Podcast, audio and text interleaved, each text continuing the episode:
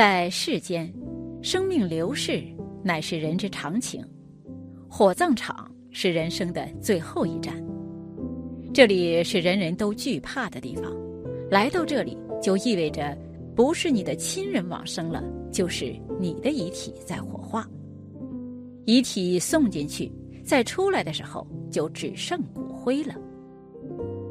遗体火化过程是怎样的呢？相信很多人都很好奇，下面我们来看看。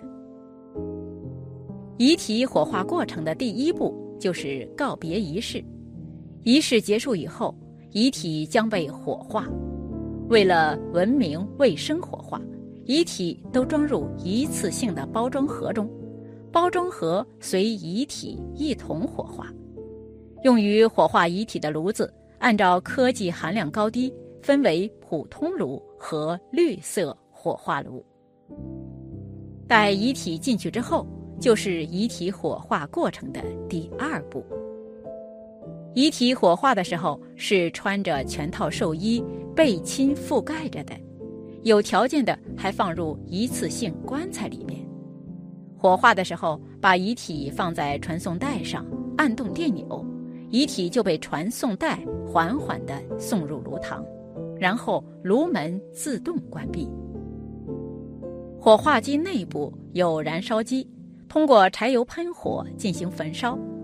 上面有个鼓风机，吹风进去，确保里面完全是纯氧气，燃烧充分。下面是抽风机，把烟尘抽出去，通过烟筒排到户外。当然，如果火化机更先进，就基本上没有烟尘了。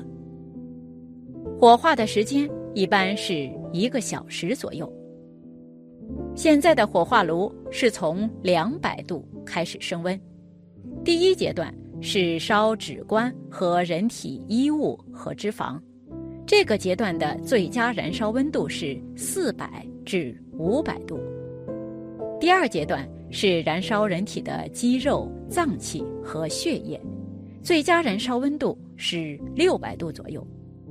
第三阶段是燃烧骨骼，这个阶段将会把温度调到八百至九百度。这种火化是最经济、省燃料的火化模式。火化之后，人工将骨灰勾出，丧家可以戴上一次性的卫生手套，用特制的筷子为亲人纳骨。接着，工作人员就会用小簸箕装好。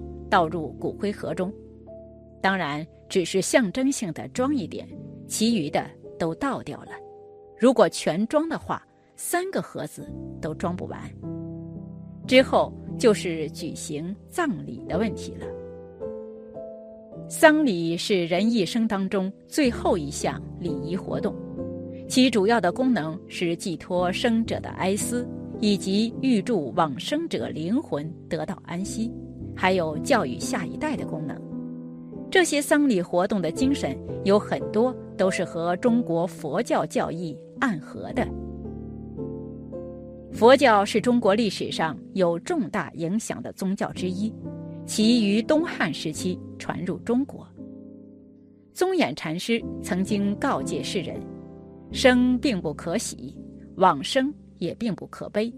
因为二者原本即是一体两面，其实质是一样的。往生并非生命的终结，它只是生命无限轮回的一种转换状态，预示着新生轮回的即将开始。这段话形象地阐释了佛教的生命观，这种生命观与古代早有的灵魂不灭观念不谋而合。不过是以另外一种形式活在另一个时空之中。佛教传入后，这种灵魂说与因果报应、轮回转世观念相结合，在今天看来，其固然与我们唯物主义的世界观相冲突，有失科学性，但是它却深刻影响人们的观念和丧葬习俗。有些地区。虽然并非佛教传播非常广泛的地区，但就具体的丧俗而言，受佛教影响也是非常深刻的。一，七七追荐。在古周礼中，丧葬礼仪之中，关于祭祀灵魂的仪节有余祭、足哭、谶、小祥、大祥、坛。近代以来，某些地方除吸收了这些仪节中的部分内容之外，还特别重视往生者的七七祭祀，这与佛教的传播有着密切的联系。七七追荐又称七七斋、水陆斋，原是佛教法令之一，后来衍生为佛教信徒的葬俗。佛教教义认为，人往生后转世以七日为一期，至第七个七日必生一处，称为七七。因此，人往生之后，每个七日要祭祀一次，丧家要斋僧诵经为其超度。往生者便会因此而得到超生。佛教这一教义与中国人传统的灵魂观念暗合，因此迅速的被人们所接受并传播开来。人往生之后，每隔七日为一期，设斋祭奠灵魂，并为其诵经祈福，先后举行七次，共四十九天。仪式结束以后。往生者灵魂便可顺利超度，而不至于坠入地狱。这一活动在民间便被称为“七七追荐”。这在丧礼中是一项非常重要的活动，其目的在于超度往生者以免其罪过，而往生善道，也是出于对超自然力的灵魂的敬畏，避免其作祟于生者。而祈求往生者灵魂的安息与护。民间以七七追荐超度灵魂的习俗，在南北朝时期就已出现，延至唐朝，此俗开始流行。宋代以降，则更成为丧礼之中不可或缺的组成部分。至近代，其最终流变成了通行的民间坐期习俗。安葬后。要按期上坟，男往生后每六天为一期，女往生后每七天为一期。大多数在一期、二期不上坟，一般在五期、十期去上坟。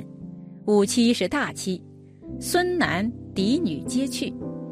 每期均到墓前焚香画纸，直到十期。这一习俗深受佛教教义的影响，并在境内。广为流行。二，居丧百日不剃头。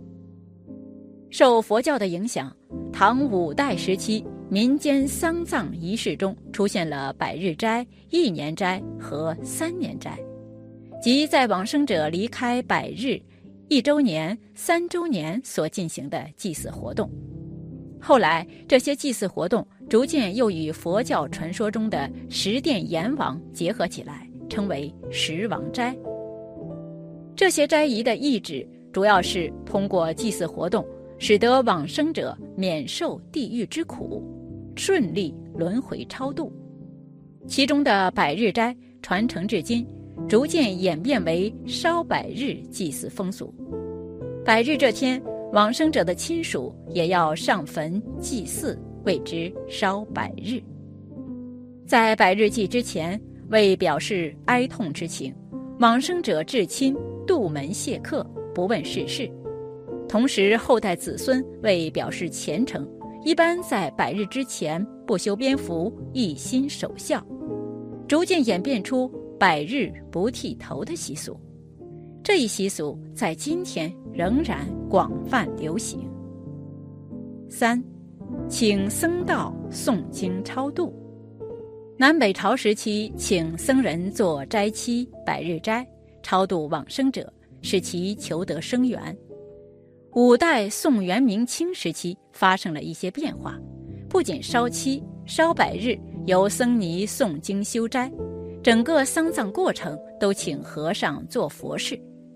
由于佛教来自天竺，他所倡导的斋期、百口斋总是不是正统的丧葬礼俗。并没有成为广泛流行的风俗，尤其是尊崇儒教的士大夫之家，对做佛事往往心存顾忌，但尽管如此，近代山东烧漆、烧白口可以说是家家奉行，而言僧道诵经修斋也远比前代更为流行。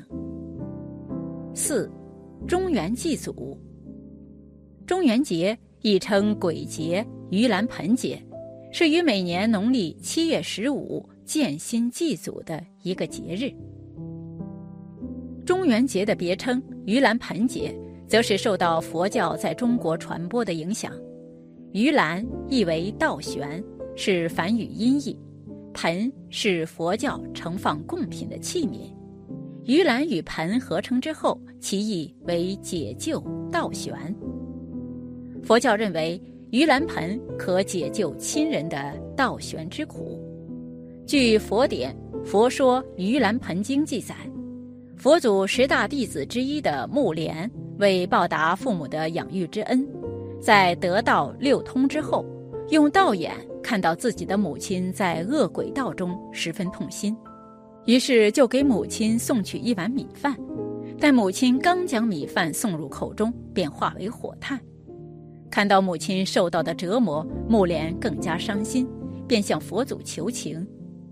佛祖被木莲的孝心感动，让他于农历七月十五这一天。用盂兰盆盛美味珍诺，供养十方大德，集得十万众僧威神之力，帮助木莲的母亲从倒悬之苦中解脱出来。佛教为纪念木莲救母，便开始举办盂兰盆会，将每年七月十五日定为举行超度历代宗亲的佛教节日。民间的中元节同佛教徒的盂兰盆节无疑是有关系的。佛教传入中国后，盂兰盆会因其与中国传统孝亲观念、祭祖文化相合而大受欢迎。南北朝时期，帝王既重儒学又重佛教，在佛教文化的汇通交融中，因孝亲而供佛的盂兰盆会。在中国民众中获得有力的心理支持，成为僧俗孝敬祖先的民俗。明清之际，盂兰盆节的佛教正统意义在民间更为淡化，演变为普度灵魂的鬼节——中元节，并以祭祖建新为主要仪式流传至今。在中国儒家传统孝道观念。与佛教教义的交汇融合之中，中元节的核心意义在于祭祖和超度灵魂，这是对于远古时期留下来的祖先崇拜习俗的传播。中元节是一个全民性的节日，活动内容多样化，但主题却都是围绕着往生之人进行的。早先，民间中元节这天。大多数人家都会祭祖扫墓，也有将祭扫与放河灯兼而行之者。祭扫地点有祠堂等家族举行活动的场所，同时于坟墓祭扫也是一个重要的节俗活动。祭祖所采用的贡品以时令瓜果和肴酒为主，也有的地方以素馔祭先。中原祭祖所祭之祖一般都在五福范围之内，其仪式一般由家族中的男性长辈主持。在进行祭祀活动时，大多数村落一般是由本家五福之内的成员联合操办，也有部分村落由一家一户单独操办。祭祀所用的祭品由各家共同准备。在长兄操持下，到家族墓地焚纸烧香，贡献祭品。佛门当中提倡火化，它的意义在于重视当下的自在与解脱，而传递出来的是一种洒脱的态度。世人所拥有的种种，无论是财富、名利、眷属、荣耀，这些都是带不走的东西。但是，如果我们能够找寻到自己的洒脱，在有生之年去完成有生之事便好了。到了人生的终点，可以毫无遗憾的潇洒作别，这就是佛门面对生命真实的态度。本期视频就到这里了，感谢大家的观看。如果您喜欢这个视频，记得点击订阅并分享给您的朋友。我们下期再见。